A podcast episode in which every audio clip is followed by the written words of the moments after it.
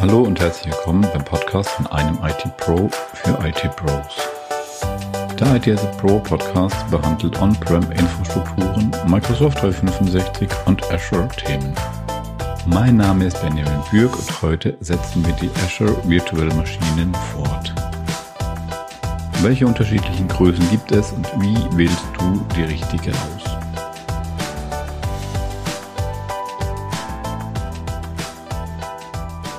Virtuelle Maschinen sind im Handumdrehen via ARM deployed. Das haben wir in Folge 10 bereits gelernt.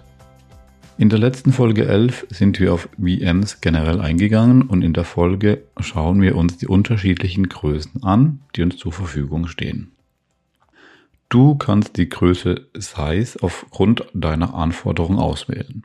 Hier gibt es einen Unterschied zum Vorgang in der gewohnten On-Prem-Umgebung. Du kannst nicht die Anzahl an CPUs, Cores, Sockets oder RAM direkt eingeben, sondern wählst erst einmal die VM-Familie aus und innerhalb dieser die entsprechende VM.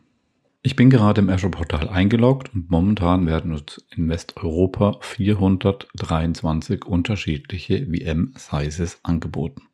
Es stehen dir unterschiedliche CPUs von AMD und Intel zur Verfügung sowie GPUs von AMD oder Nvidia. Ein weiterer großer Vorteil ist, dass du die VM jederzeit hoch oder herunter skalieren kannst. Änderst du die Größe der VM, dann startet diese einmal neu und schon steht dir mehr oder weniger Performance zur Verfügung. Vorausgesetzt, deine gewählte Größe gibt es auf dem Hardware-Cluster. Sonst müsstest du die Zuordnung der VM einmal beenden und dann die Größe anpassen. Bevor wir uns in den Buchstaben und Zahlendschungel stürzen, fangen wir erstmal bei den Begrifflichkeiten an sich an. ACU steht für Azure Compute Unit. Sie ist eine Einheit, ein Richtwert, der die CPU-Leistung angibt, damit man diese leichter vergleichen kann. Der Standardwert ist 100 und richtet sich an der Standard A1 VM aus. Ich packe euch den Link von Microsoft in die Show Notes. Zweite Generation. Bei den virtuellen Maschinen gibt es am Ende der Bezeichnung den Zusatz V für die Version. Bitte diese nicht mit der Hyper-V-Generation verwechseln. Mit Azure können wir mittlerweile auch VM der zweiten Generation deployen. Diese haben dann die Möglichkeit, OS-Disks mit über 2 TB zu erstellen Gebootet wird von UEFI und die Disk-Controller unterstützen das SCSI-Protokoll anstatt IDE. Auch hier packe ich euch die Links in die Show Notes. Kommen wir zur Namenskonvention. Bevor wir auf die unterschiedlichen Zwecke und Familien eingehen, klären wir erst einmal den Buchstaben- und Zahlenwirrwarr. Viele Leute, wo ich mich auch dazu zähle, können anhand von ein paar Buchstaben und Zahlen Rückschlüsse ziehen. So kann der Autohersteller, das Modell, der Fahrzeugtyp und die ungefähre Leistung abgeleitet werden. Also warum auch nicht bei Azure VMs? Die Zusammensetzung folgt einem Schema. Das Schema beginnt mit der Familie und optional einer Unterfamilie. Dann kommt die Anzahl der vCPUs und optional eingeschränkte vCPUs. Gegen Schluss kommen optionale Features und am Ende steht die Version der VM. Nehmen wir als Beispiel eine allgemeine VM, die D4 DS V4. Daraus können wir ableiten, dass es eine D-Maschine für den allgemeinen Zweck ist. Die 4 steht für 4 V-CPUs. Bei der D-Familie ist ein Ratio von einer V-CPU zu 4 GB RAM. Also hat die VM 16 GB RAM.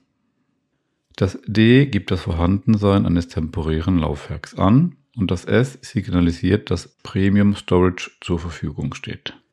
A würde für eine AMD Epic CPU stehen. Da kein A in der Bezeichnung vorkommt, handelt sich es um eine Intel CPU. Eine genauere Aufschlüsselung verlinke ich euch sehr gerne. Burst-Maschinen. Kommen wir zu einer Sonderart der VMs, nämlich der B-Serie der Burst-Maschinen. Du solltest dir Burst-Maschinen anschauen, wenn du VMs hast, die nur zu Peak-Zeiten CPU-Last erzeugen. Microsoft schreibt von Webservern, Proof of Concept, kleine Datenbanken sowie Entwicklungsumgebungen. Ich sehe noch Domain Controller im Einsatz für Burst-Maschinen. Burst-Maschinen sind in ihrer CPU-Leistung eingeschränkt. Sie haben eine Baseline, also eine Grundleistung von einem bestimmten Prozentsatz je nach VM-Size. Liegt deine beanspruchte Leistung unterhalb der Baseline, sammelst du Credits, also Punkte. Diese Punkte kann die VM dann einlösen, wenn sie die Baseline überschreiten möchte.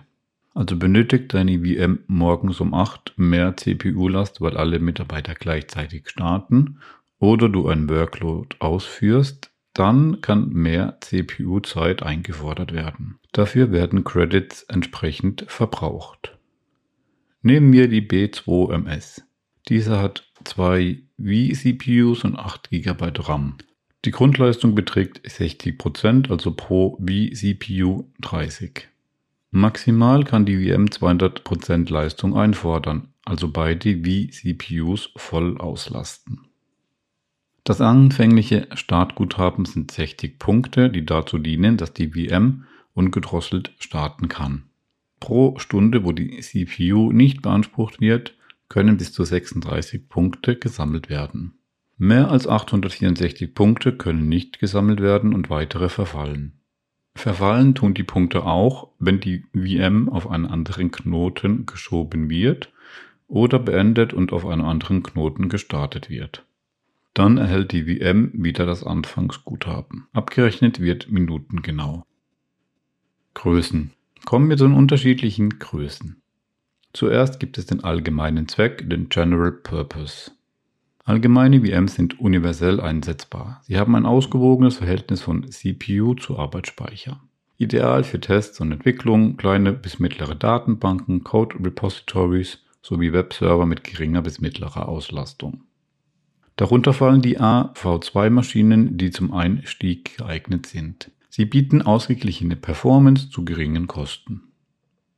Auch die eben besprochenen B-Maschinen und die D-Familien sind für den allgemeinen Einsatz vorgesehen. Die D-Familie ist auf ein gutes Preis-Leistungs-Verhältnis ausgelegt. Compute optimiert. Als nächstes gibt es VMs, die Compute optimiert sind. Diese bieten ein hohes Verhältnis von CPU zu Arbeitsspeicher. Geeignet sind diese für Webserver, Network Appliances, Batch-Vorgänge und Anwendungsserver mit mittlerer Auslastung. Zum Einsatz kommen Intel Xeon Platin-Prozessoren aus der Cascade Lake und Skylake Generation. Die Turbo-Taktfrequenz liegt bei 3,4 GHz für alle Kerne und eine maximale Turbofrequenz von 3,7 GHz für einzelne Kerne. So bietet die F-Familie auf Basis der ACU das beste Preis pro vCPU-Verhältnis. Arbeitsspeicher und Memory optimiert. Memory-optimierte VMs bieten ein hohes Verhältnis von Speicher zu CPU. Hervorragend geeignet für relationale Datenbankserver, mittlere bis größere Caches und In-Memory-Analysen. So bietet die EV4-Serie 8 GB Memory pro vCPU. Die M-Familie bietet RAM bis in den einstelligen Terabyte-Bereich. Speicher Storage optimiert. Die L-Familie bietet hohen Datenträgerdurchsatz was ideal für Big Data, SQL, NoSQL Datenbanken, Data Warehousing und große transaktionale Datenbanken ist. Den VMs stehen direkt zugeordnete lokale NVMe-Speicher mit hohem Durchsatz und geringer Latenz zur Verfügung.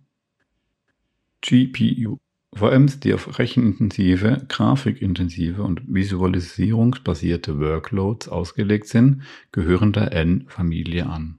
Die VMs sind auf Grafik-Rendering und Videobearbeitung sowie Deep Learning ausgelegt. Sie sind mit einem oder mehreren GPUs verfügbar.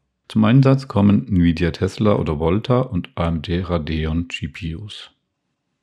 High Performance Computing die VMs der H-Familie sind mit den schnellsten und leistungsfähigen CPUs ausgestattet.